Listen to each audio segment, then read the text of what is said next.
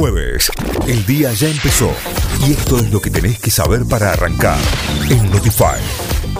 Vamos a las noticias, arrancamos a informarnos. Argentina superó los 50 millones de vacunas recibidas con la llegada de 800.000 dosis de Sinopharm y la entrega de 470.000 Sputnik V por parte del laboratorio Richmond. El país llegó a 50.261.120 vacunas para avanzar con el plan estratégico de inmunización contra el coronavirus. El Banco Nación prorrogó el plan para comprar celulares en 18 cuotas sin interés. La entidad bancaria anunció que prorrogó hasta el sábado 28 de agosto la promoción para adultos mayores, que ofrece hasta 18 cuotas sin interés para la adquisición de celulares, debido a la fuerte demanda que registró la propuesta. Convocan a una segunda marcha de las piedras para el 4 de septiembre. La nueva convocatoria será para reclamarle al gobierno que las piedras queden en la Plaza de Mayo, luego de que las retiraran desde la primera marcha y las ubicaran en la Casa Rosada. Un leve sismo tuvo epicentro en las sierras de Córdoba. El Instituto Nacional de Prevención Sísmica informó que fue de 2.7 grados en la escala de Richter y se registró cerca de Mina Clavero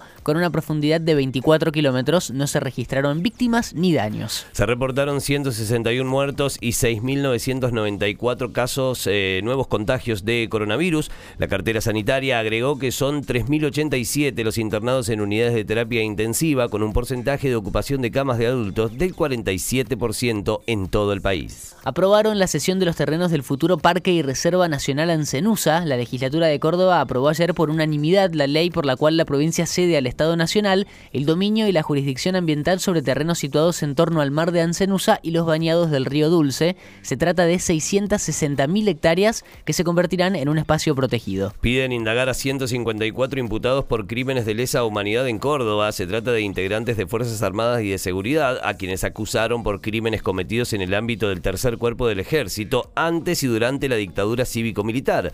El Ministerio Público formuló el requerimiento sobre 300 casos que involucran delitos padecidos por 520 víctimas. Boca le ganó a Platense y sumó su segunda victoria consecutiva en el torneo. El equipo de Sebastián Bataglia derrotó como visitante a Platense por 3 a 1 con goles de Briasco, González y Pavón. Bertolo había empatado transitoriamente el partido. Además, Lanús ganó 2 a 0, le ganó a Gimnasia y es el nuevo puntero del campeonato sumando 16 puntos.